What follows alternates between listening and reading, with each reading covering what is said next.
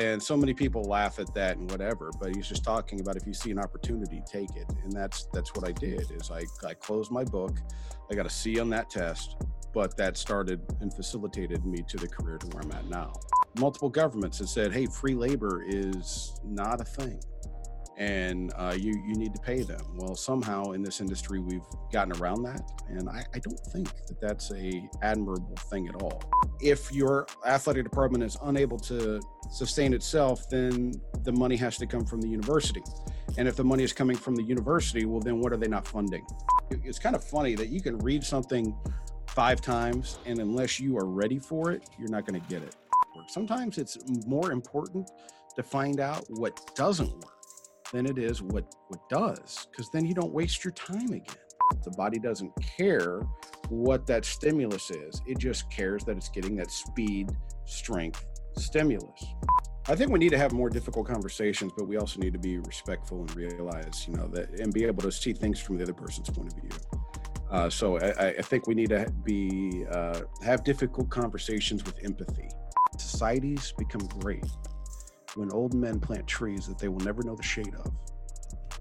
And if we were to, as a field and as a society, go back to that, to doing what is going to be best for the next person, how can I make this better for them?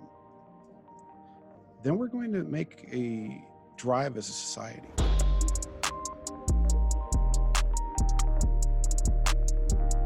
Welcome to this new episode. Before we get started, I'd like to thank our sponsor for the podcast, Moxy Monitor. If you've been following my work, you know that the Moxy is a tool that I use a lot for testing, but also for everyday training and coaching. For those who don't know about the Moxy Monitor yet, it's a NIRS device that measures muscle oxygen saturation and blood volume in real time. It's a non invasive sensor that is placed on the skin and can be worn during any training or sporting activity. Motocross riders and climbers wear it on their forearms. Hockey players on the ice, swimmers can wear it in water, I've used it to test rugby players, CrossFit athletes, endurance athletes, and more. The Moxy allows you to individualize work and rest periods, optimize load, reps, and sets, identify training thresholds in real time, and even correct movement based on what the data shows you. You can also use the Moxy monitor to determine an athlete's energetic limiting factor and their individual training zones. Using this process, I can now target the athlete's limiter with precision in order to improve their performance without adding unnecessary volume to their program. You can view and collect the data on your Garmin watch and can also pair the Moxy with other physiological testing products such as the VO2 Master, Pnoe, and Cosmed VO2 systems. The Moxy is a product I've been using for many months with great success, and I highly recommend it to any coach who's interested in digging a little bit deeper on the physiological side of health, fitness, or performance. You can use the coupon UPSIDE at checkout for a 5% discount on moxymonitor.com slash shop. That's upside U-P-S-I-D-E for a 5% discount. With that said, let's get into the show. Okay, Brian, we're on the podcast live. How you doing, man? I'm doing well. How are you, sir? Uh, it's a pleasure to, to have you on. I've uh, read a lot of your material over the years, and it's really a great pleasure to have you on the podcast today. So you're somebody who no longer suffers from insomnia. I've cured another. I'll tell you what. Tell me more about that. Oh no, it's just a joke I picked up from Tudor Bompa. He's like, yeah, if you have uh, you know, I've got the perfect cure for insomnia. If you are an insomniac, buy my book. You read it, you will fall asleep immediately. Uh, so that's uh, I stay. I stay quite awake, so they they, they have to be uh, you know, maybe better than Bompas. I don't know. yeah, maybe so. Maybe so. I don't know. I wouldn't say that. Yeah, you said it, not me. Uh, yeah, yeah, exactly. Um, so I read from your bio that you've been in the industry for 23 years now. God, something like that. It's 90. Yeah, that's yeah. nearing quarter of a century. That's quite a number. Uh, yeah. Hey, you know that. Uh, yeah, there, there's gray in my beard. Uh, I'm. I, yeah, I've been doing this longer than a lot of my uh, undergraduate students, and even some of my graduate students have been alive. So, yeah. How uh, how was how was the industry when you started? What what did it look like? What did it feel like compared to what we're living now? Yeah, so you know, I got in at the I got in at the end of the previous era. So uh, you always hear about like there was, you know, one strength coach, 23 sports, 500 athletes, coach everybody at the same time. And that that's whenever I came in. And that's mm. why I was able to get in and, and get the experience I did. I actually started as an undergraduate for people like, wait a second, you graduated high school in 1997 and in 98 you were a strength coach. Yeah, because it was different because they were desperate for somebody who knew how to lift weights, knew technique, Uh, wasn't afraid to put weight on the bar. Wasn't afraid to push things. Um, and yeah, so it was just a, a you know my whole career. I'm I'm not the smartest person. I'm not the brightest person. I'm not the nicest person. I'm not I'm not anything. I've just been very fortunate to be in the right place at the right time. And if I weren't sitting in the one spot that I happened to be that day, uh, nobody would know the name Brian Mann in the field of strength and conditioning because I probably wouldn't be in the field, uh, at least not in the to the extent that I am now. Um, what, what were your what were your first jobs or the first you know thing that you had to do when you when you started coaching that like you said maybe put you in the spot for what came down the line afterwards?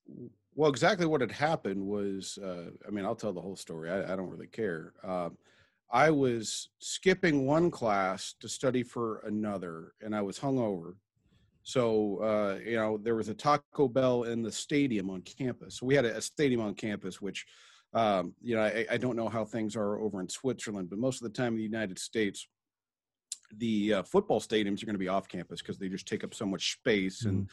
you, know, you got to put up buildings and keep uh, campus central you know centralized if you can well we had an on-campus stadium so if you're going to have a stadium you need to be able to do things in there the rest of the year to be able to use the building so they actually had a, uh, a taco bell and some other things in there as a part of the rec center so I was having an endless supply of Diet Pepsi and then bean burritos to keep me, uh, you know, they were like 89 cents at the time or something. So it, that was to quell the the easy queasy stomach, and the diet Pepsi was for you know to, to keep me going. And uh, one of my friends from high school was on the football team, and uh, he stopped by, talked to me, and I had just won. A, I can't remember if it was nationals or you know like the I would call it like a, a double. Let me turn that off here. Uh, double A or triple A uh, master's degree. Mm-hmm. Uh, hold on one second. I, I'm very sorry. You go for it. Whenever it's the dean, you got to uh, respond. you do. You can tell the dean that he's live on the podcast. yeah, right. Yeah. I well, I just did in the message. that way he knows where to listen next time. Yep. Uh, but long story short, so he was on the football team, and um, I'll close this email. Let me close this email because now I'm having to open two because stuff's not getting through, as you know. But, um, but so I'm sitting there, and I just won. You know, it's like the I would say it's like double A or triple A World Championships. You know, mm-hmm. it, it, wasn't WPO, it wasn't IPF, it was a a, a drug tested federation. Um, so I had just won nationals or worlds in that. And then I uh, came back and I'm sitting at the table and he's talking to me about the competition. And uh, Rick Perry, who's now at Northwest, well, I think he's still at Northwestern, uh, was the head strength coach. And he comes up and he starts talking with Fitz. And Fitz is like, Yeah, this guy just won, uh, you know, this powerlifting championship. He's like, Oh, shit, you want a job? I'm like, Well, I already knew that I wanted to be a strength coach from uh, being 13 and going to a strength and conditioning camp and falling in love with it and knowing finding out that's a profession. So i knew exactly what i wanted to do and um, yeah, i'm a big believer in that uh, the, there's that uh, there's an old quote by a baseball player in the us named yogi berra and it mm-hmm. was if you see a fork in the road pick it up. And so many people laugh at that and whatever but he's just talking about if you see an opportunity take it. And that's that's what i did is i i closed my book i got a c on that test but that started and facilitated me to the career to where i'm at now.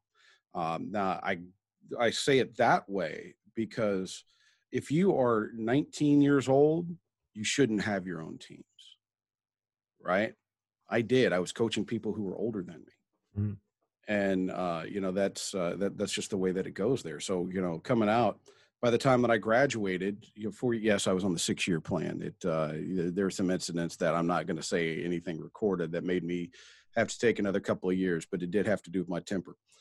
Um, that uh, you know that by the time that I graduated, well, I I already been basically a full time assistant for four years, mm-hmm. right? And then I go whenever I go on to be a graduate assistant. Well, now I can come in and just you know do do the things that I've done. I don't have to spend the time developing on the coaching side of it. I can develop on the science side of it and uh, and, and progress from there. Do, do you so, feel like? You know, sorry, do you feel like that was a maybe an upper hand that you had to kind of re- reverse that approach? Well, no, because you did your studies in the meantime, but you were already coaching. You had years of coaching under your belt. when you came out versus maybe the other people that that didn't that just had the books yeah you know i i think that expanded it because you know also i say that read the books later well no i mean i was already reading at that point rick had a, a shelf of uh, photocopies of photocopies of translated Soviet texts and some of the really old. Uh, you know, we were joking about Bompa earlier on the uh, theories and methodologies of periodization, the old orange cover, you know, and uh, he he made I say made uh, I think he made me do the first one, but then I willingly did all the rest. Uh, so it wasn't that I wasn't reading and, and growing at that point. I mean, shoot, I read super training as an undergraduate. Uh, you know that that's where we are, and that wasn't even my degree, you know, area. It was health education because mm-hmm. uh, they didn't have strength and conditioning as a, a you know major, else I would have done that. Uh, but then, oddly enough, I, all the rest of my degrees were in psychology because that's whenever I could uh, attend the classes. So I got a PhD at convenience, I guess you would say, uh, versus one that's in the, the area that I'm interested in. Uh, but you know, it's just it's that it's going through the years of um, you know, seeing opportunities and, and picking it up. Mm-hmm. And just you know, I saw that fork in the road. I picked it up every time. I'm an opportunist.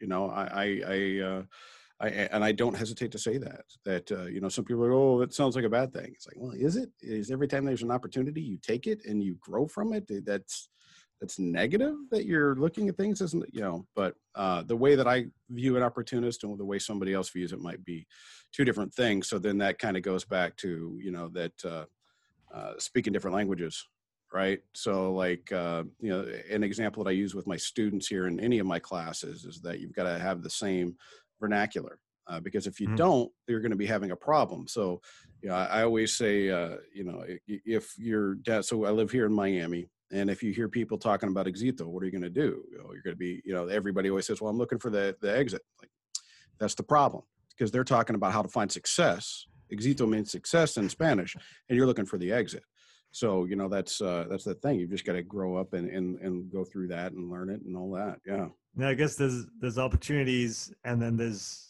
taking advantage of people to try and get to places and those are two different things you can you can yeah. you know pick up on opportunities like you said without it having a negative impact on the people around you sometimes it's even a you know a positive it i mean it's going to be a yeah. positive thing for you and it should be first and foremost because you you have to as much as we like to uh, I see what you're saying the there's a negative connotation about thinking about yeah. yourself and trying to you know advance your own interests but at the end of the day if you're not and you're always playing second or playing for others and you're never actually thinking about yourself is it actually worth it you know it yeah, are you gonna no, get get something yeah. out of it and and you you so you have to you know you could you could go as far as saying you have to be a little bit selfish at times and and you but when it's there, you have to go for it. Like you said, you have to pick up the fork.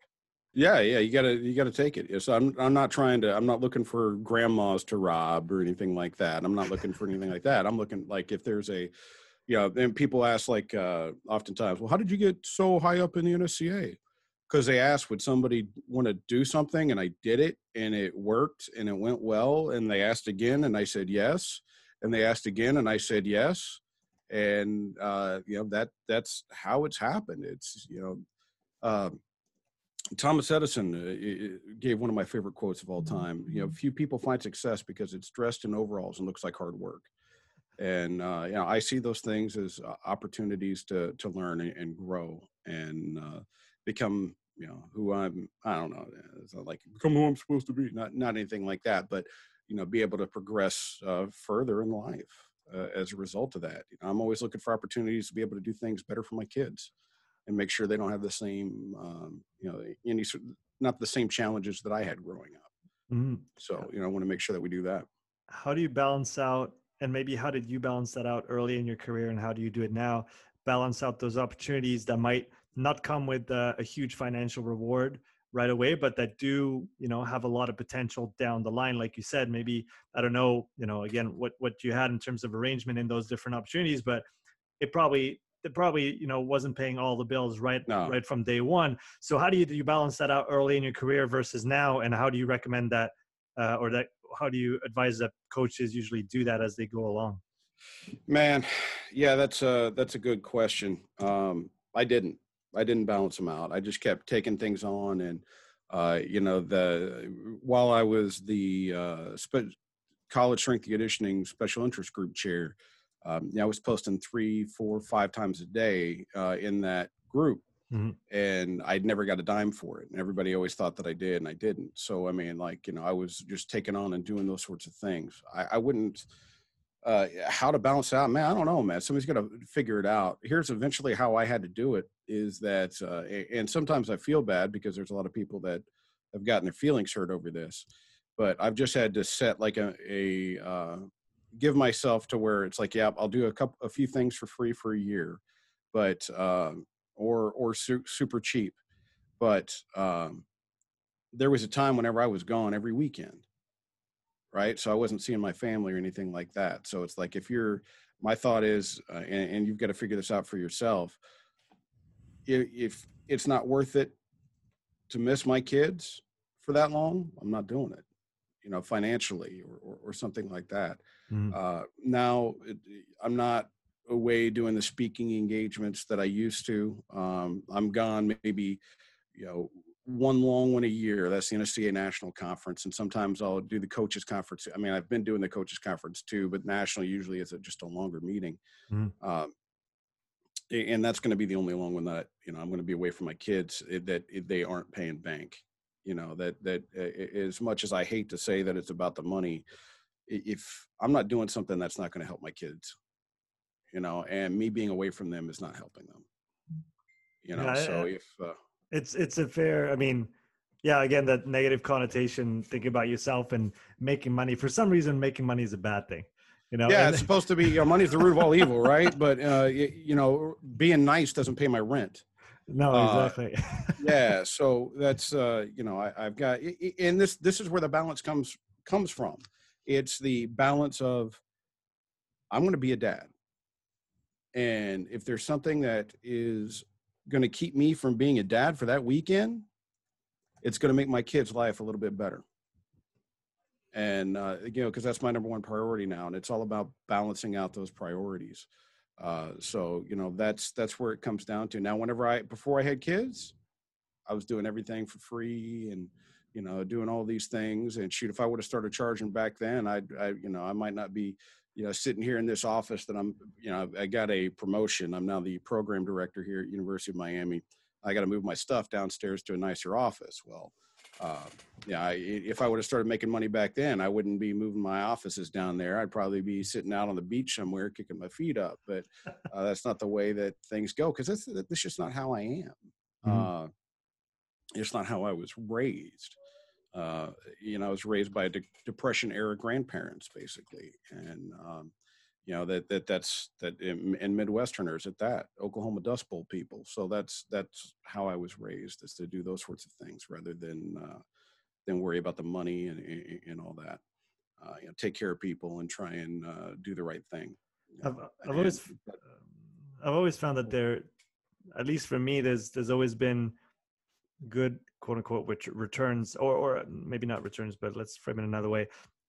When you start something out and you're not the best at it and you're still learning, then you know it might make more sense to to take on some opportunities that maybe you won't pay now, but will give you the experience that will allow you to you know charge well later.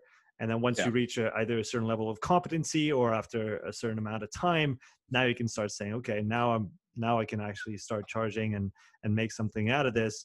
Uh, I guess that's maybe not going through the formal way of getting a degree and then getting a job for that degree and then getting paid according to uh, your your education status, but kind of going the the the, the background way around it if there is one.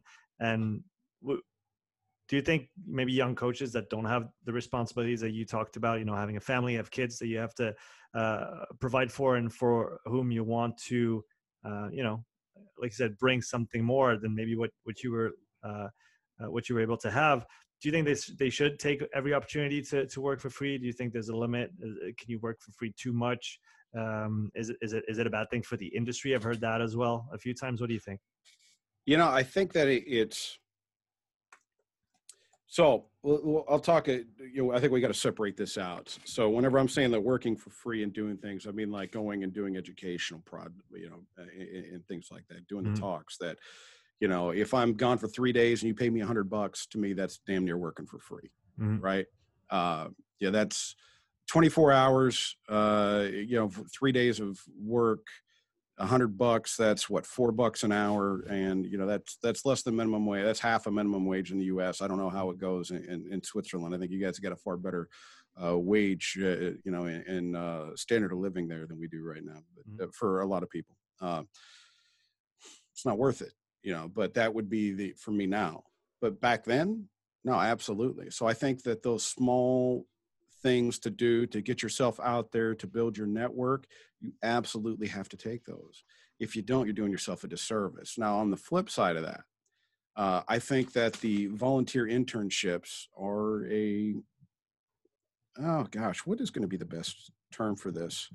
Um, uh, that they are, uh, um, golly, I'm trying to think of the words to use without profanity. You, you're allowed to swear. You can fucking swear on Yeah, my podcast. it, that that is it's bullshit whenever you get down to it uh that you know i i understand that some uh programs like well i don't want to have to pay these people and take money out of my budget that i don't know if they're going to work out if they're going to be lazy they're going to do all these other things it's like yeah but you're also keeping people who would be good from being able to get into the profession because now um yeah i had to save for multiple years knowing that i wanted to be a strength and conditioning coach i had to save up uh, to for years to be able to go do an internship Mhm. to know that I wasn't going to be able to work anything else during this period because I'm going to be going 60, 70, 80 hours a week there. So of course I can't have a, a side job because I mean there's 100 and what seven times 24 is 168, right? So if I'm working 80 hours, well that's half. And then I needed to have an hour a day each way. So that takes in another 12 for travel well uh, there's there's only so many hours in a day and you know you got to sleep at some point too uh, so all i was doing was was working and uh, you know I, I think that's a, a travesty because we keep some people from being in the getting into the industry you know we might miss the the van gogh or the einstein of uh, strength and conditioning because of that uh, that entry point so i you know i'm not i'm not a fan of that you know the multiple governments have said hey free labor is not a thing and uh, you you need to pay them. Well, somehow in this industry we've gotten around that, and I, I don't think that that's a admirable thing at all. That's like the billionaire who decides to not pay his taxes because it's a game to him, and he just wants to see what he can get away with, while other people have to starve because of his decisions. Um, do, you, do, you, do you see a way around that? Do you see a way to, to change this? Is, is it that, I don't know, some some school some organization needs to just start paying their interns to kind of raise the bar and and set that standard and others will follow is that enough uh, what do you think I don't think that having the only thing that it's going to change is going to be from policy uh, because you know uh, it's why are you going to buy the cow if you get the milk for free? You know that uh, that that sort of thought process. It's like okay, well now the universities, who most of them are already operating in a deficit. There's only a few athletic departments that actually turn money without creative financial um, uh, endeavors smoke and mirrors. yeah, well, no, not even endeavors, but like I, you know, I won't say that they're doing anything illegal, but they might be moving uh, money from reserves into their regular budget to make it appear as if they've got uh, that they had a, a cash flow positive year. Hmm. Well, when they ever they really didn't, you know, I've seen a lot of that. So you know, it, you're looking at a cash strapped in, industry to do that. Well, um, good lord. Of course, I'm on the you know everybody's freaking COVID, whatever. But if you're in a cash industry that uh, you you uh, th- there's not going to be anything unless that there's a threat of a greater penalty coming down financially. Uh, I I don't think I don't see you know from being on both sides of that, being now ac- academic, and being in athletics for 20 years. Um, I just don't see that happening. yeah do you what came to mind when you were saying this is that you know should athletic department be expected to turn a profit? You know does every department have to turn a profit? Is there an argument where you know maybe there's other areas that can and should turn a profit and others that are beneficial to the organization as a whole in other ways? And so that financial gain uh, in and of itself ne- doesn't necessarily have to be a thing. Uh, is, is there a balance there?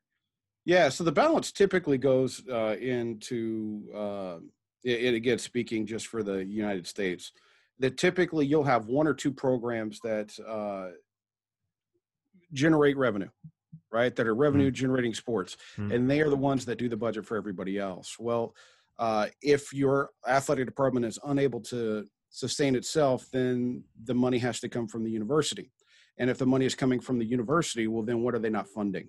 You know, are they not funding what academic program is not funded a, a- as a result of that? Mhm. So really, the balancing of the budget is why more and more uh, uh, administrators, athletic directors, uh, started coming from the business world rather than coaching world because uh, whenever you get down to it, you got to keep the doors open.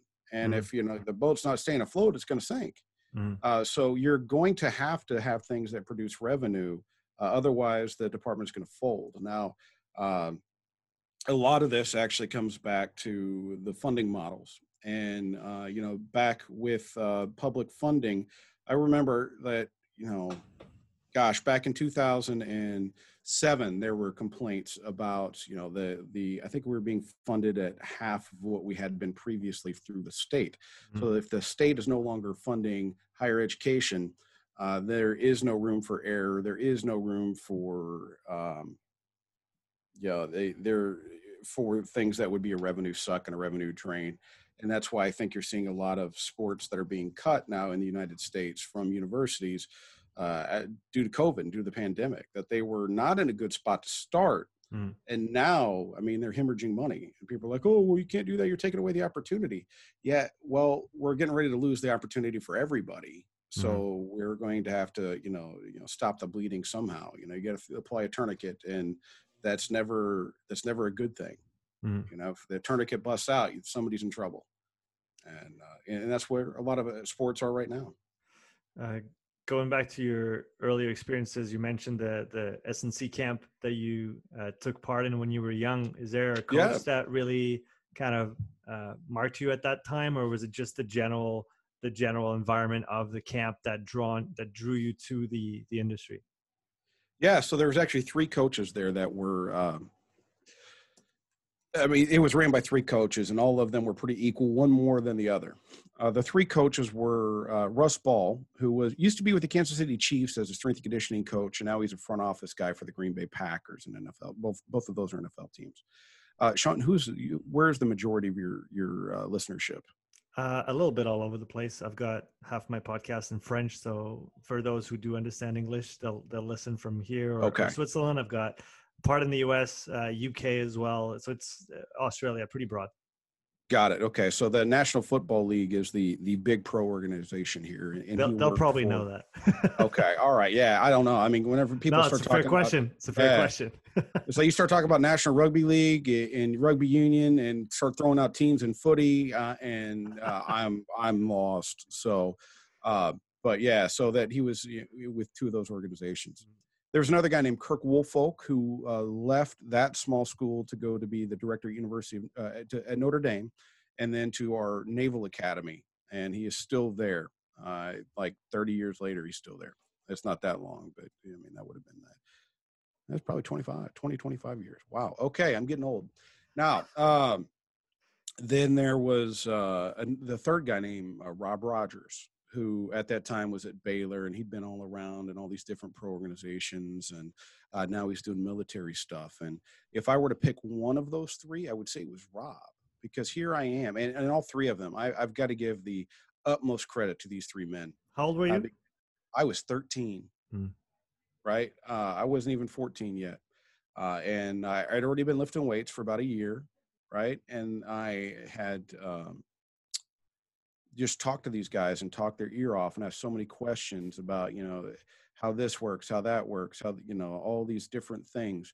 And they spoke to me, uh, you know, looking back, hindsight being 2020, as a professional. They were talking to this 13 year old punk as that they would talk to a intern or graduate assistant or things like that. They showed me that level of respect. Mhm. And honestly, if they would not have shown me that level of respect and talked to me and given me books to read, um, I doubt that I would be here. I probably would have gotten turned off and not left that camp so fired up and knowing that that's what I want to do. you know that uh, so you know the the kudos to them for you know uh, treating me with respect as i see so many coaches don't do with kids anymore right don't waste my time kid well if they wouldn't have wasted their time i wouldn't be me. And that's something that i always try to remember. And that's that- why i'm always trying to return people's emails and things but unfortunately now the more that i find out the more that you know with the obviously the filter thing how many other emails are people sending me that aren't getting through? And i'm talking like that now you know i look like a dick because these email filters aren't going through. So you know that going along those lines if anybody wants to get a hold of me do it on social media because i know i'll get that crap. I don't know what's coming not coming through on my email.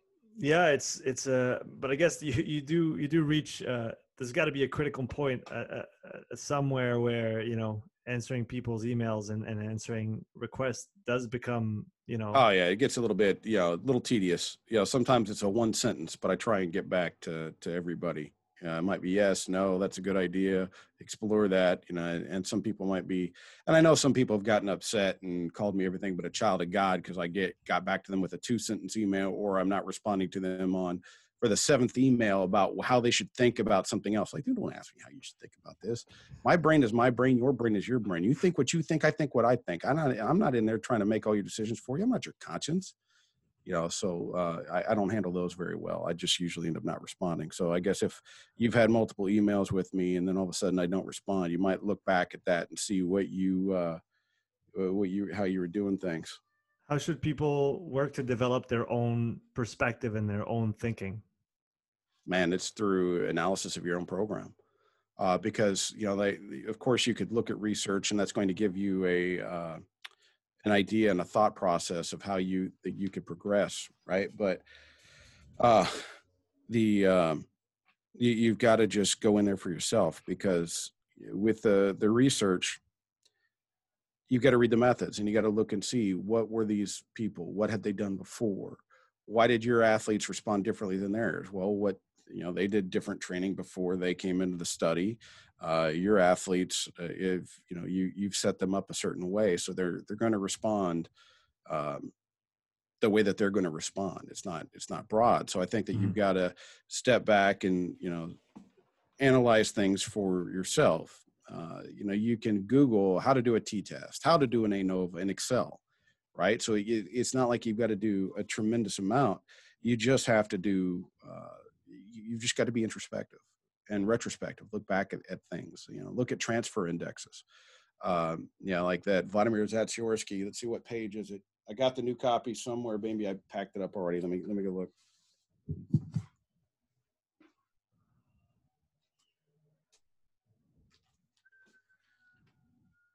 So for those listening brian's just looking uh on the shelf to find the zatsiorsky copy. We'll give him a minute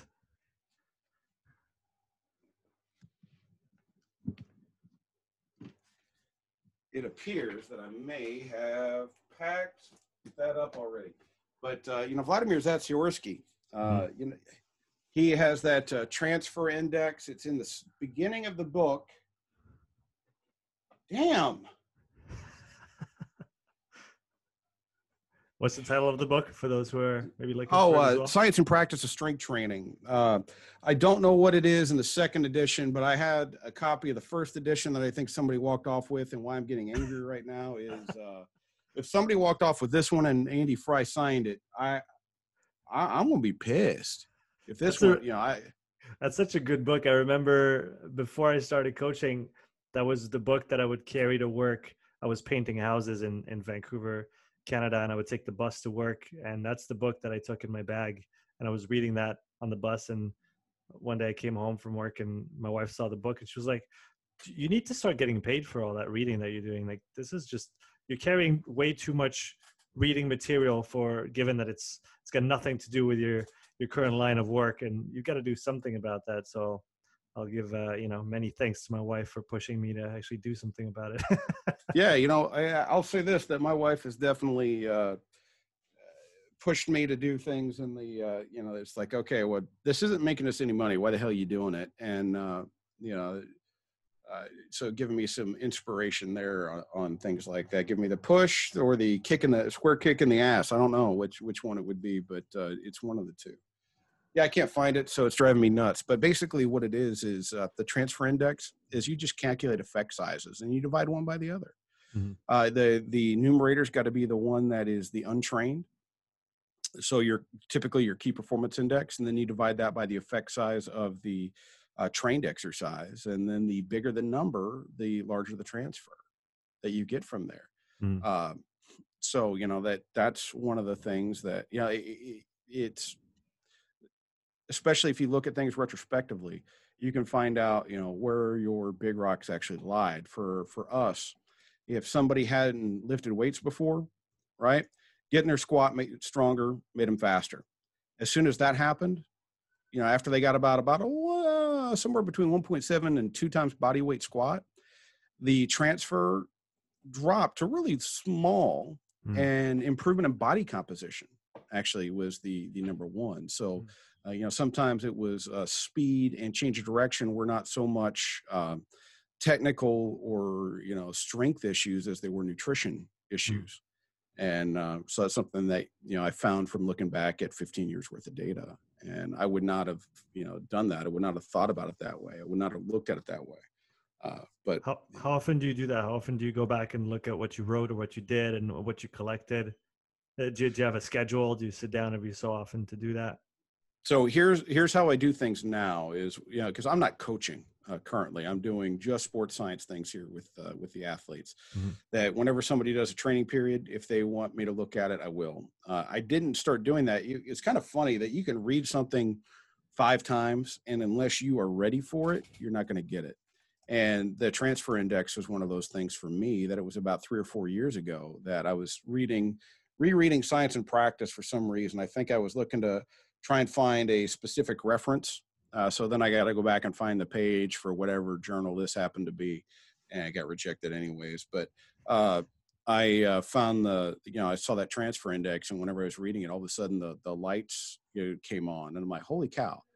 I've been missing this thing for 14 years, and here it is, or however long it had been at that point, mm-hmm. and uh, probably like 18 years and then all of a sudden I went back and read, you know, did all of the stuff that we did for 15 years at Mizzou. And I'm like, holy cow, look at that. And then you can break things down too by looking at, you know, how did it impact people from a relative strength standpoint? Did it change, you know, for that? And that's just groupings, mm-hmm. you know, uh, whenever you get down to it. And that's, uh, you know, you, and I recommend people use Excel just because you can, you know, use if then statements and things like that to run your groupings to automate it uh, mm-hmm. So it'll be a little bit of time on the front end learning how to write an equation, but then that's click and drag. And if you've got 500 and some odd guys, that click and drag becomes really, really important. Uh, and, uh, and, and that's what I was was dealing with. Uh, but yeah, it wasn't until I I read it, you know, for the fifth time that it, it clicked, and then I saw how useful it was. I guess that's the the beauty of you know different perspective. You just it's, it's funny to think about it when and it, and it makes sense when you think about yourself. You're like oh, well i had a new perspective. I had seen other things in the meantime so that information yeah. i could now relate to in, in, in such a different way. But we never think about it when we consider other people's points of view. We don't think yeah. hey that person has a completely different point of view than mine. I can't even fathom that being you know a, a thing yet maybe yourself over you know a few months or a few years you would find yourself in that same position where you completely change your perspective. How do you how do you deal with that in terms of you know when somebody comes to you with with whether it's and, and, and i guess now you do have like i said almost a, a, quarter of a century's worth of experience in the field but maybe earlier on how did you deal with different perspectives things that didn't make sense for you at that time? Did you discard them? Did you try to uh, see where they might fit your current model? How did how do you do that well, earlier on, um, man, arrogance was my, uh, I guess, my enemy. Uh, you know, it should have been my enemy. I was very, very young and arrogant because Dunning Kruger is a thing. You know, I, I tell people I was far smarter as a 19 year old strength coach than I am now as a 42 year old scientist and mm-hmm. PhD and practitioner. So back in the day, if it wasn't what I thought, I discarded it and thought it was heresy uh, that there's no way that it's that, that this is it. So for me, it was strength, strength alone, more strength. Oh, they're not getting stronger, and they're at a triple body weight squat. You got to get them a four time body weight squat, and they'll be you know blah blah blah. uh, and then eventually as you know the introspection and learning that man some things i'm wrong on and uh, and just gaining more and more insight actually allowed me to be more and more open mm. and then um, and, and, that's that's really it you know they, they say that uh, knowledge you know is the i'm sorry experience is the ultimate teacher and that's that's very true that it wasn't until that i tried these different things and all of a sudden i'm like well hell i thought this was going to work. How come it didn't work? And whenever i did that multiple times in a row you know you you learn that sometimes what you thought was gospel was not and uh, you're wrong and it's okay to be wrong and you know there were so many so long that i just uh, avoided um, i started out by avoiding uh, analysis of my program hmm. because I didn't want to see that my athletes weren't running faster and weren't jumping higher as a result of what we've been doing because we're doing powerlifting training. Why are we doing powerlifting training? Well, I wrote the book Powerlifting for God's sake, just came out with new edition. Right? Sucker's right here those who are listening, come watch the video and you can see yeah. uh, the cover of. Uh... Don't watch the video because you're going to be seeing how nasty my office is as we're packing up. But, you know, here it is in English, here it is in Spanish. I think we got German or something else. Nice. But um, you know, so that's that was my background, mm-hmm. and mm-hmm. so of course I wrote my programs for that. And it wasn't until later that I realized that we've got all got cognitive biases that everything is is shaped by the lens with, with which we examine the world so that lens that I saw through that everything was strength, well, you know, that was that was it. And um and it wasn't until later whenever I was like, oh, wait, velocity into the spectrum too. Oh, shoot. Oh, okay. Well, let's look at what actually, you know, causes these things to improve. Just getting a bigger squat's not going to help everything um, mm-hmm. unless you're going to be a power lifter. And, uh, you know, there's a reason why powerlifters don't have all the world records for every event of every uh, track and field thing and every swimming and all those things because strength has a limited transfer. Mm-hmm. And, uh, you know, we can improve things like joint angle specificity and firing patterns and, and things like that. But then we're not doing just the squat, bench, and deadlift anymore. So we're not doing the powerlifting training. And sometimes people have a problem with that. But uh, as for me personally, it wasn't until I'm trying to remember what class it was. Um, that I actually started to to gain that introspection and, and, learn and realize that it's okay that if you're not right, it doesn't mean you're a failure. It doesn't mean that you uh, are uh, the biggest POS in the world because your stuff didn't work. It's a good thing to find out what doesn't work. Sometimes it's more important to find out what doesn't work than it is what what does, because then you don't waste your time again and that's the biggest lesson that we've got to learn is to not waste our time and not waste the athlete's time but also understanding what is waste you know uh, if so for instance there's a, a big argument that's out there right now um, especially in the track and field space i feel that oh you shouldn't be lifting weights it's going to make you slow okay well I, it's not going to make you slow. It might not make you faster, but it's probably not going to make you slower unless you start putting on muscle mass, and then that throws off your strength to mass ratio. But you know what it does do still, even if it's not making you faster, it makes your tissues more able to respond, respond uh, withstand stress. So then it makes you recover quicker and it makes you less likely to get hurt. So is that a bad thing? Well, no, that's a, a really good thing because then you could withstand more training to have higher speed results. So I think that uh, you know just as that aging process occurs, the experiential process, and actually doing having a formative formal evaluated uh, evaluative process allowing you to stand up to that 35,000 foot view mm-hmm. that's whenever all of a sudden you get to be a good coach mm-hmm. whenever you're able to to take that bird's eye view rather than not be able to see the forest for the trees how did you how did the shift happen for you coming from the powerlifting having written the book?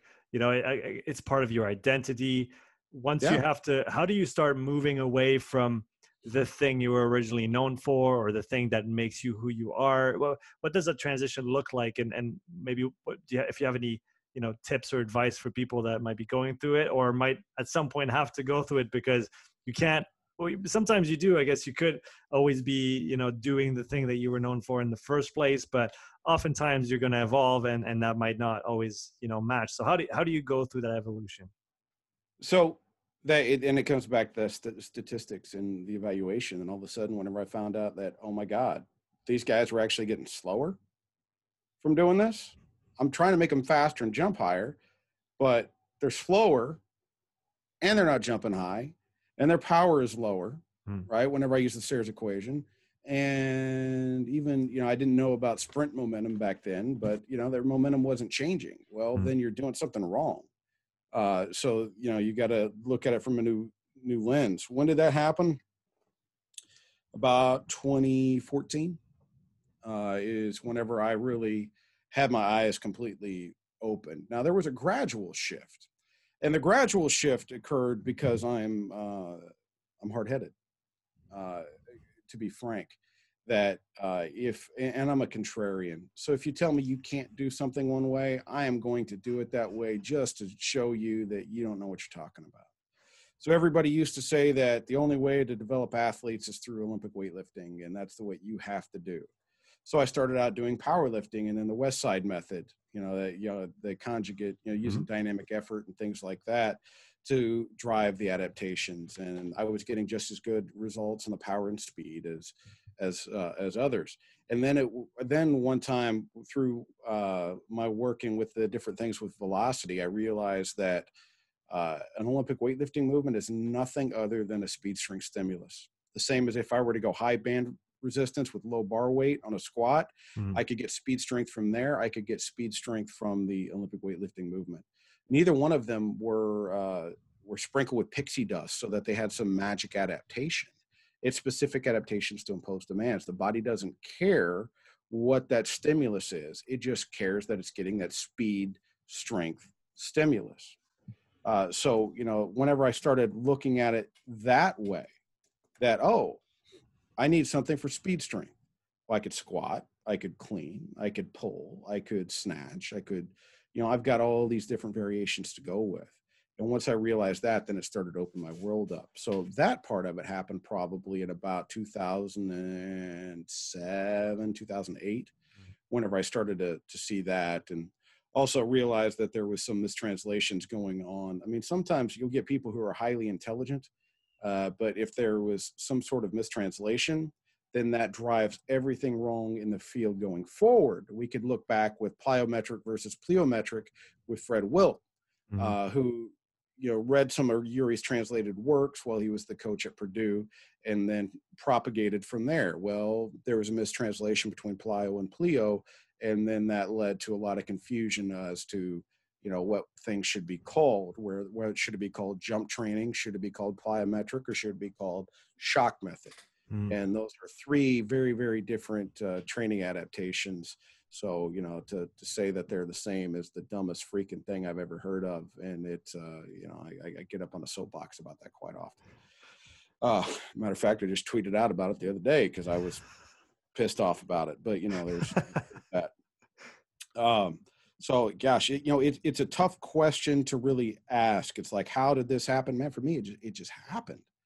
Uh, I, I wish that I was smart enough to be able to go back and be introspective enough with my retrospect retrospection to be able to pick up why did that happen and and I'm not it mm. just mm. it was a part of my natural progression and my inquisitive nature uh, and then you know I, I could also remember this specifically that uh, there was one point in time whenever I realized that I'd been wrong on some things and uh, things that I thought were gospel, and it, it led to depression.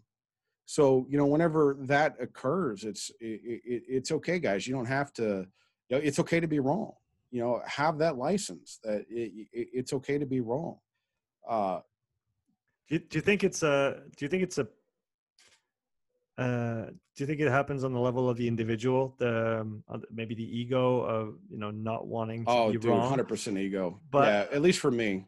Is there is there any part of maybe the the societies that we live in and the inference of the the educational structures through which we have you know gone through and what we've learned? Is there is there maybe too much of an incentive to get things right all the time uh, through through that as well? What what do you think?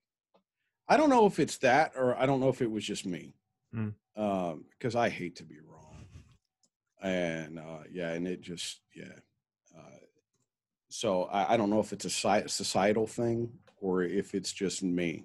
You know, my wife is always angry at me. Like if something, if I'm wrong on something, I get pissed and just start cussing and and everything like that. She's like, "Why are you so angry? I was wrong about this. Why does that matter?" Well, whenever you get down to it, at the end of the day, what what happened? If you're wrong on something, did the did the sun collapse out of the sky? Did the earth shake and open up? No, it didn't. The sun rose. I just saw a flock of parrots this morning while I was walking my dog. That was pretty cool. Uh, things that yeah, I could say now that I never thought I would ever say before. Oh, this whole flock of parrots flying outside my house. Um, yeah, but it, it, it's okay to be wrong. What what happens by being wrong? The only thing that happens, it, the only bad thing that happens, is you do it again because your ego doesn't allow you to accept it, Hmm. right? But otherwise, it's positive.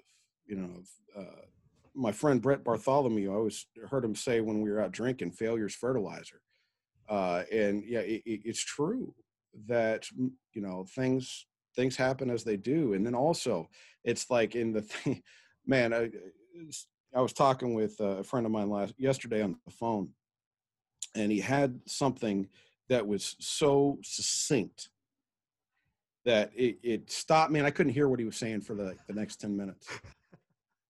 The Wright brothers didn't invent the 747. So what you do now is going to evolve over time. And it might look nothing like what it did when you first started.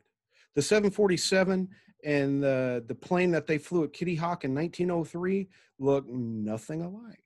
And that's okay. And I, I think that we need to be able to get on with ourselves and get over ourselves and be able to move on and, and have a more positive output uh, impact on, on life. How do you how, how do you try to you know maybe bring this to the people that you work with young coaches um, like you said maybe not athletes today but athletes that you've worked with in the past or through your uh, you know your books your speaking engagements the courses. How do you try and and and further that idea that it is through failure that we are going to learn and that making mistakes is okay and that we shouldn't be expected to get it all right from the get-go yeah you know in the classes that's the easy part because i'll just tell stories and uh and, show it's like hey okay here's what i thought here's what i did and i was wrong. And uh and, and i uh, share those with them just so that they and i try to do that whenever i speak and things like that. I don't for some reason this really came to light to me this past week at the nsca national conference. I gave the keynote and uh people coming up to me and talking to me like you know i'm bill kraemer mike stone or something like that you know like these guys that i swear to all things holy have had you know god lift off the top of their head and put knowledge into it and so that they can spit out gold. But uh you know that that for some reason some of these people tend to think that uh, just because you've done a lot that you're infallible. And i make it a point to bring up my failures in talks so that you know they can see that hey if he thinks it's okay to fail it's okay if i fail. Uh, because i i thought that if i failed earlier on in my career that i was done that i was done for that there was you know no coming back from this. And Mhm. uh and uh that that couldn't be further from the truth. You know i'll take the co if i was looking for a trainer i would look for the one who was preaching things entirely different from what he did and he has got a bunch of scars on him right? Because he learned what not to do. Well i don't want to be the one they learn not what not to do on right? So that's why we go to go to them. Uh, failure's fine failure's fertilizer and I, I just try and bring that up and one of in the way that i always bring things up is uh, you know there's a book called it's probably packed up. Called uh, hagakure right it's uh I think it was written by Miyamoto Musashi or something like that. He was one of, they- he might have been the guy that did the Book of Five Rings. Now that I stop and think about it, but it was uh, a written record of the stories of the samurai, what they would tell, and people have not changed in millennia. right? So we're we're the same, you know, like okay, language is different. Oh, what do you mean we're we're not different? Now we're fat because we drive everywhere versus walk and ride horses. Like, yeah, well, whatever, but your human nature has not changed much. And one of the things that they had said in there, and this stuck with me, and it went with the way that I coach, uh, the way that I deal with students. You know, it still drives a lot of a lot of these things. Is that you never directly confront somebody because what if I were to start pushing you, Sean, right now, you would push back. You want to maintain your space. Well, physically, that's easy to see, but emotionally, mm-hmm. cognitively, the exact same thing happens.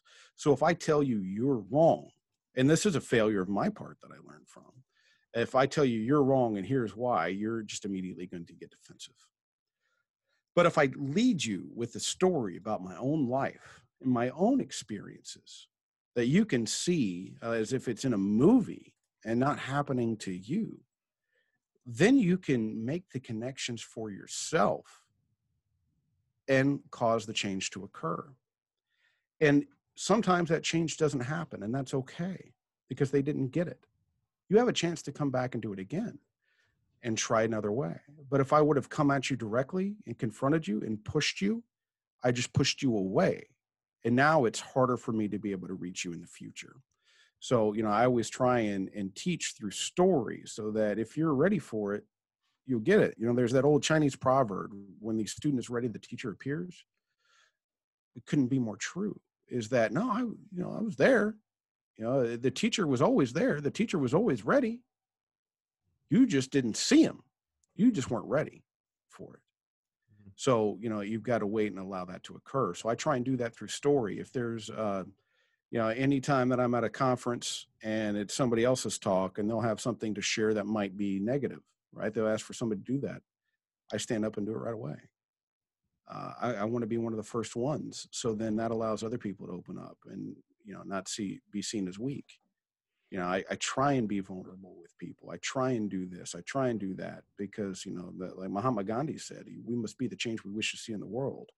If i want to see uh, people who are more mature sharing um, and, and, are telling people it, it, it's okay to be wrong it's okay to do these things it's okay to need help it's okay then i need to be the one uh, sharing these messages I, I preach mental health care for for strength and conditioning coaches and it's like, why? Well, I've I've been one of the people that's battled depression. You know, um, uh, I, I, you know, it's okay. It's not a sign of weakness to need help. You know, mm. get out there and bang that drum because what do we do as coaches? We do things that aren't natural. Uh, you know, you're not. There's a reason why the uh, the the labor boards came in and shut down the 90 hour work weeks that were going on, the seven day a week 15 hours a day, so that's 105 hours a week even uh, for you know a quarter a day. Uh, they they shut down all of those for a reason because it wasn't healthy, mm-hmm. and you know we we don't need to be doing those sorts of things to ourselves as coaches, and if we do, we need to be able to seek the help that we need to survive. I've lost too many friends to suicide, and uh, and if I can, you know, by me being open and honest. Uh, about my own struggles and about my own shortcomings and my own failures. If that's going to have some of my friends be here that wouldn't otherwise, I'll do that seven days a week, 24 hours a day. I'll tell that. You know, and I'll get out there and bang that drum. I want to come back to the the mental health aspect that you just mentioned, but what I was thinking about when you when you talked about the way that you approach people now when you're trying to convey an idea, uh, what came to mind is the idea of dialectic versus debate. And I feel like maybe today we're very caught up in debating people and we always want to prove our point. And I have a huge amount of appreciation for people in a in a public conversation that are able to, you know, kind of strongman the other person's argument, highlight the areas that that make a lot of sense, and then be very subtle and um, what's what's the word? Very humble in the way that you approach a critique of someone else's idea of way of doing something in in order to be as constructive as possible and like you said not just go directly at, at someone. I feel like it's maybe something that's a little bit missing in in, in today's world where the, the the focus is is always on being right and and i guess that there's a listening part that's that's missing now out of this this you know the, the dynamic that has to happen Yeah, you know, uh, there was a couple years ago. You, you said something. I started chuckling because it reminded me of something that that popped into my head the other day. Uh, gosh, it's been a year or two ago now. That you know, there's that old adage: you've got two ears and one mouth for a reason. Well, now in our age of digital communication, where everything's done from a keyboard, I see the problem. We've got ten fingers and two ears. Mm, That's a good way So, of putting it. Yeah, you know, we need to to make sure. Yeah, we, we yeah, yeah, that that's the problem. If you've got ten fingers and two ears, and you're using your fingers a lot more than you're using your ears, or you're using your mouth a lot more than you're using your ears, you're the problem. and it's And- it's uh sorry to cut you off it's but it's even in person i mean even though it's harder in person to Yeah. be to be you know mean to someone that's in front of you Right. I, I feel like that's because there is the the emotion and that's I, I think without going too far into the weeds one of the downsides of many interactions that we get online is that they're uh, completely stripped from all the emotional feedback uh, and context that we usually have conversations in as as humans you talked about the human nature before that has not changed the fact of needing uh, you know relationships seeing Yeah. somebody else's face seeing a smile seeing a frown understanding what the person has understood or not that's that's not part of it but but we still have a hard time with you know i don't know having difficult conversations is that a thing anymore like do we do we do that enough should we do more of it I think we need to have more difficult conversations, but we also need to be respectful and realize, you know, that and be able to see things from the other person's point of view. Uh, so I, I- think we need to be uh, have difficult conversations with empathy. I guess would be the uh, the the way to to put it, and that is definitely a lost art. Uh, you know, because we went through this whole, uh, gosh, uh, so and I'm I'm saying this without uh, thinking about it beforehand and choosing my words as carefully as I'd like. But you know, we've gone through this whole uh, you know, generation of self-help books that you know uh, I'm okay, you're an asshole, and and, and you know, I mean, I, I don't know if that's actually a title of a book or not, but how to win friends and influence people, and all these other things about manipulation versus getting down to self-improvement and self-reflection. And I, and I think that's part of the problem is that you know we've got to be able to make sure that we're addressing things and seeing the whole picture not just what you see uh yeah because if i uh excuse me you know the uh over here in the states they've got this uh, mountain dew now you know it's a it's a soda and it's usually got a lot of caffeine in it but now they got this mountain dew zero and it's got more caffeine in it and no sugar so that's what I'm uh, having this morning. But unfortunately, I, I made the mistake of having this for the first time, and uh, the carbonation in it is nuts. So I hopefully won't have to. Hopefully, my gain is down low enough that you don't have to wipe out the belch that just uh, that just happened there. So I, I, d- I didn't hear. I didn't hear a thing. Oh, You're thank good. God! I got the gain low enough on this mic. That's a good thing about having good mics. I completely forgot what we were talking about here. Um, we're we were talking yeah. about of seeing the the other point of view and being Oh, able to yeah. be respectful in interactions and, and hard conversations.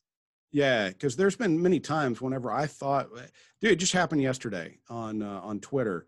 Uh, Lance Walker and myself were talking about something with Donnell Boucher, and uh, I'm coming back at Lance, and he's coming back at me, and we're good friends. So I'm like, ah, dude, okay, I think I understand what you're saying, but let's talk on the phone later for context. Yeah, that a lot of times it's you know you've just got a different viewpoint. Why? Okay, well let's explain this. Not that you said A, I think B, so you're wrong. No, because everything is so conditional. You know, we're Mhm. humans. We've got how many different systems working at the same time? There's so many moving parts, and whenever you throw previous training on top of it, I mean, there's just it's unreal with how Mm. the way things move. Do you, do you think there's a something that young coaches should strive towards, or coaches in general should strive towards, in order to maybe put that?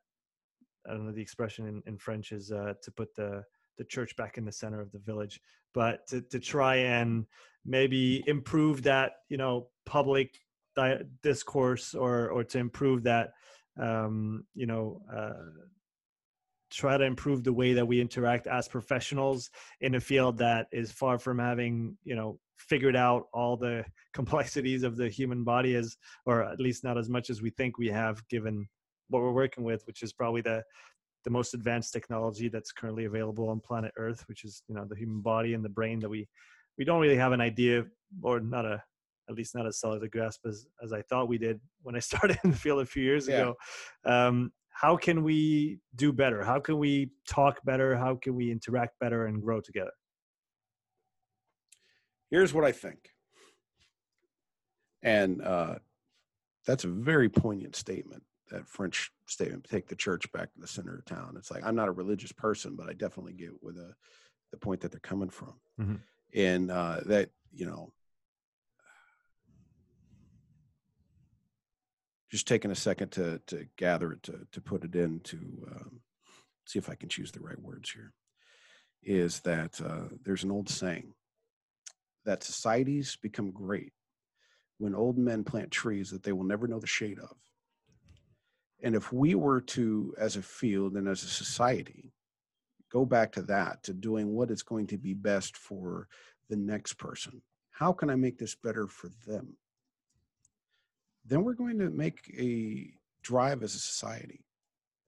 I don't know if it's too late for that you know I, I think that that statement falls upon deaf ears and you know that's something that i've always tried to do is like whoever is coming in as the next faculty member you know that they're going to walk into it better than than when i had it. Uh, now sometimes what i think of as better they might think of as dog shit you know and that that's completely possible too right? Mhm. because we're going to have different opinions on what's important. But at least i'm trying to to leave it better. And if we would do that sort of thing as a society you know worldwide i think we would be doing better off. You know the the the um you know all the microplastics that are currently in the the ocean and infecting our food supply and the the space uh, debris that's out there that actually is getting to the point where that you know you might not make it back because a paint chip traveling 5,000 miles an hour. I don't know how fast they actually travel. I have to have to ask my father-in-law about this because he's my father-in-law is actually a uh, what I would call a no shit rocket scientist. You know, he, he actually you know like he really is a rocket scientist. Mm. You know, they uh, uh, yeah he, he's done some super cool stuff uh, that I'm not at li- liberty to say what some of it was. Uh, but uh, you know th- that we would not have the problems that we have now, and I think communication would go around. And I, also, I think people need to travel because God knows that that's given me a far different perspective. I mean, there was one time that uh, on a trip to China, uh, we were met uh, as soon as we landed, basically by a guy, you know, a translator and everything. And then, uh, you know, I, I was reliant upon him. And then whenever they, I, in their customs, like he would just tell me what to do. When they dropped me off at the airport in Beijing, uh, I didn't realize that I had to go through security to get my ticket. So here I am walking up and down looking for a ticket counter so I can go through security. And I do this for an hour, right? And I'm starting to freak out. Like, I don't know what any of these characters mean. Nobody speaks any language that I could even, you know, because I got a little bit of Spanish. I'd had a little bit of Spanish then. I've got some now. Um, yeah, I- I'm I'm going to die in a foreign country because Mhm. uh, I, I don't know how to get my ticket. I'm not going to see my wife. Uh, you know, I, and my she was pregnant. It's like I'm not going to see my kid. Oh my god, I'm I'm I'm panicking. So now, of course, I treat uh, foreign people, you know, visitors, uh, with a lot more respect and try and try and help them because I've I've experienced that sort of thing. Mhm. Eventually, somebody noticed that I was panicking a little bit and is like, he said in very broken English, "You look like you need help." I do, and uh, yes, and he, yeah, and he says, "What what airline?" I told him. He goes, "Go through here." Mm. I go, "I don't have my ticket. Go through here, get ticket."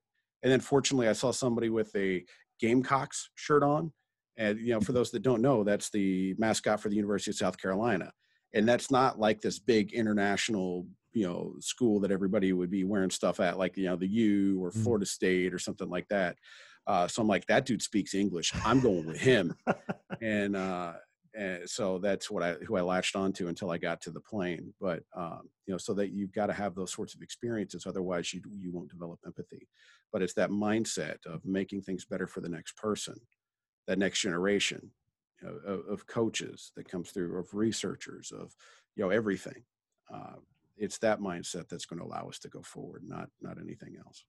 and t- tying that back to what you were saying at the beginning of the podcast is you have to think about yourself you need to advance your own career but then you also have to play on the other levels right we can't just be Yeah. uh, and it's not one. I don't think, at least I don't think it's one or the other. It's not you either work for yourself or you work for the other ones. It's both. You have to do what you want to do, and you know, go towards things that um, you know make you fulfilled and make you want to get up in the morning and do and do your job well and advance uh, what you're doing, your athletes, the people that you work with, and then beyond, like you said, you have to.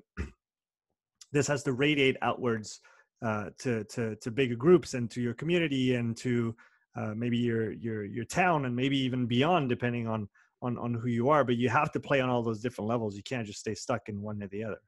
Yeah, dude, it's uh, it gets back to invisible hand theory versus game theory. If you want to go back to economics, right? Mm-hmm. You know, John uh, Adam Smith is do what's best for you, and every the market will correct itself. Where John Nash was, you do what's best for you and society, and that was game theory, and then everything else will drive itself. So. Mm-hmm uh, you know, it, it, comes down to game theory, man. It, it's not just about the money. You know, it's about everything in life. Uh, and if you haven't, you're like, what the hell is he talking about?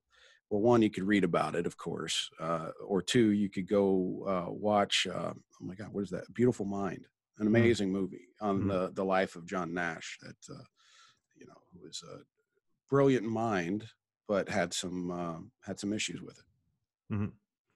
I want to finish on a topic that you mentioned and that I know is important to you, the, the mental health aspect.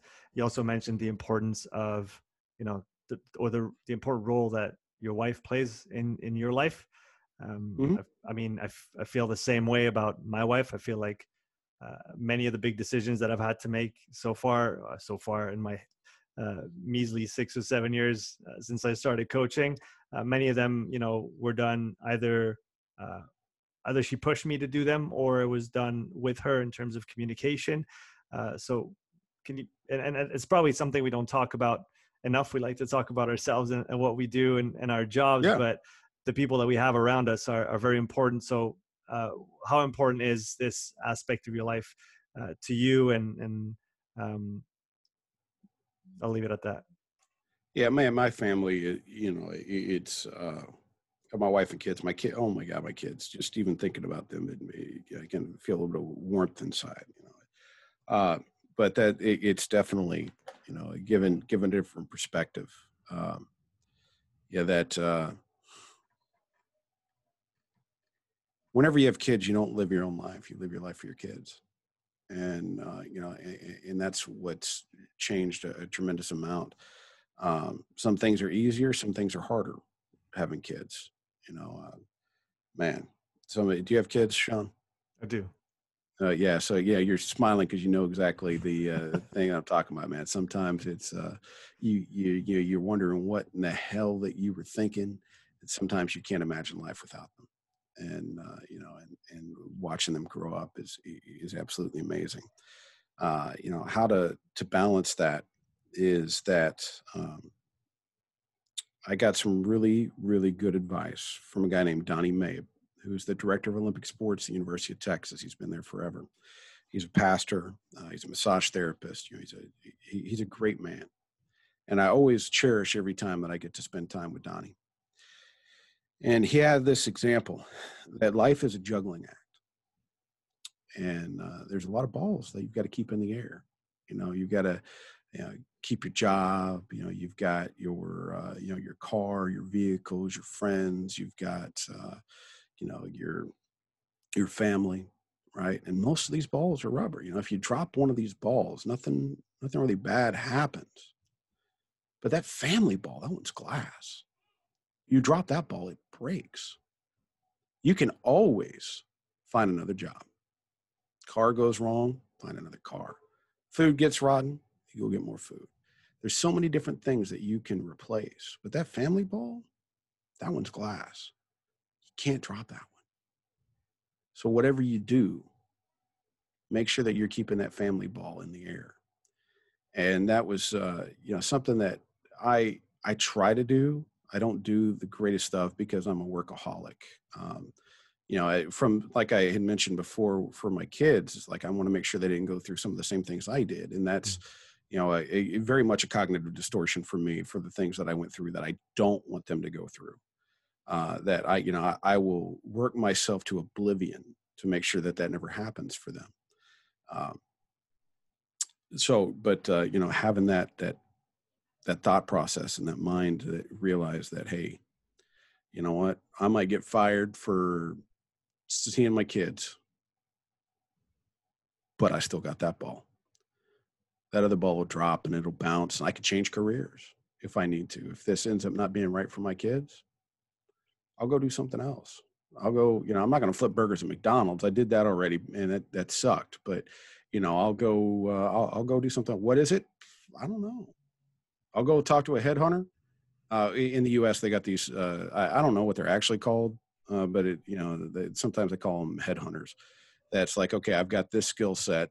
Uh, I need a job. I need to change career. What do you think? What should I go look at? Hook me up with something and then they you know go and they'll help you find a new job and a new career. Uh, there's a there's a different term for them. I you know my uh, I, learned it as a headhunter way back in the day, and that, career advisor. Not, yeah, that's probably a better one. Yeah, because I always think about those little tiny freaking heads, uh, you know, sitting up there, and that's I still think about that to this day. But uh, you know, you can always go do something else. But yeah, you mm. can't. Yeah, if you lose your kids, you know, you lose your kids' love and affection, you'll never get that back and uh, I, I would not want to imagine what that pain would feel like. So you know that's uh, if anybody if they listen to nothing else man if you got family take care of that family. That's why whenever my kids came that hundred dollar for three days of work mm-mm. no you got to pay now. And it's not that you're paying me the information i give you is probably the same. You're not paying for the information. I'll tell you you know damn near anything read my articles, read my books, uh, uh, take the uh, the courses that I offer through various places. You know, Stronger Experts, Strength Coach Network, and even here at University of Miami, uh, we got some online coach education stuff here. Uh, I'll give you that stuff. You're paying for me to be gone, and uh, you know that that's the way that I, I look at it now. I probably went way off topic on that, and I apologize.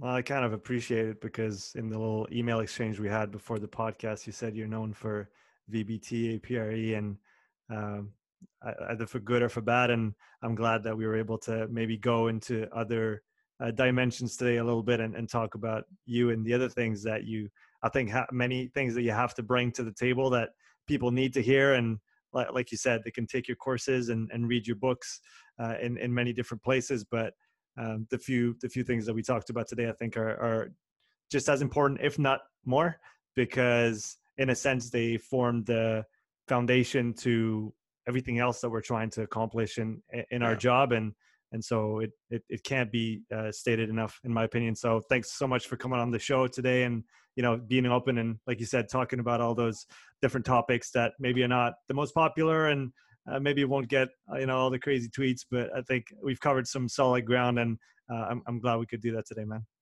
Yeah, no, it's my pleasure. My pleasure. Anytime we want to talk about training, sometime we can do that too. It'll probably be more entertaining for people, but uh, you know, it's not what they want to hear. It's probably what they need to hear. Uh, and uh, God knows, there's been many times whenever I need to hear something, and I sure as shit don't want to hear it.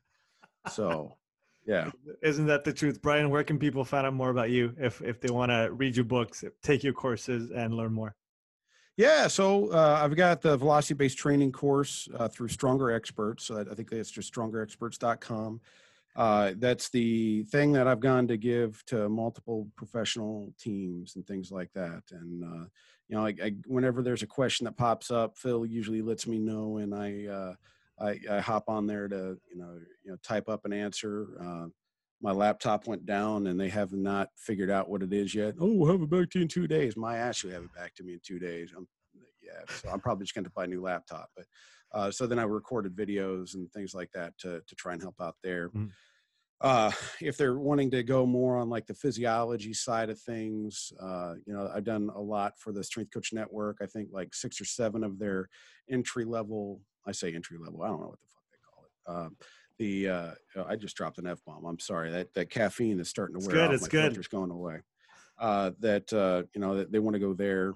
Uh, you know, the long story short, if you find me on Instagram, right, it's J Bryan Mann B R Y A N M A N N. I have got uh, one of those link tree things that one of my students taught me into getting, and it's got all my crap on there. uh, so that you know if you just go you find that you you'll get a direct link to to any of that stuff. Uh, my youtube channel that i put up uh, you know information on like uh, go over a lot of studies in my classes and if the students have a question on a study that i think would be good for strength coaches to know then i just record it on my youtube channel and so that everybody you know someone that's doing double duty. Um, you know we've got a general you know so if you're new to strength and conditioning entirely you don't know where to start. I've got a general strength and conditioning course through i think it's like elevate.miami.edu or something like that but again i've got that on my my link tree. Um, you know the uh, elite fts simply faster written a lot of, lot of articles for both of them uh, researchgate i'm on there you know post I, I, don't do a very good job of posting the articles up on there just because uh, man, i'm of getting sued uh yeah because you know i can see like sci-hub has gotten shut down multiple times and uh i'm just afraid of uh yeah i'm i'm i i'm afraid of being that person that got that letter from napster or whatever back in the day that metallica suing you for 30 million dollars or something you know i i don't want to be one of those guys. But yeah, no, I mean, if you can find me on Instagram, just J Bryan Mann on Instagram, uh, go to that bio thing that's a link tree, and you could find all the books that I've written on APRE and VBT, a new edition just came out there. I think the powerlifting book I put that on there, but Human Kinetics does a great job of uh, of advertising, so I don't feel like I've got to do that. Um, yeah, and there, there's other things too. I'm sure I've got links to all uh, to my landing pages for authors mm-hmm. for uh, Elite FTS and for Simply Faster, so you can pretty much find 80% of the things that I've written, you know, but just by going there. Yeah. Okay, you heard the man. Uh, his Instagram link is in the uh, podcast description, so go click that. Go click his link tree, and uh, and then go get all the info that you might need. Bryan, again, thank you so much for coming on the show today. It was a pleasure. My pleasure. My pleasure. Take care, man. You too.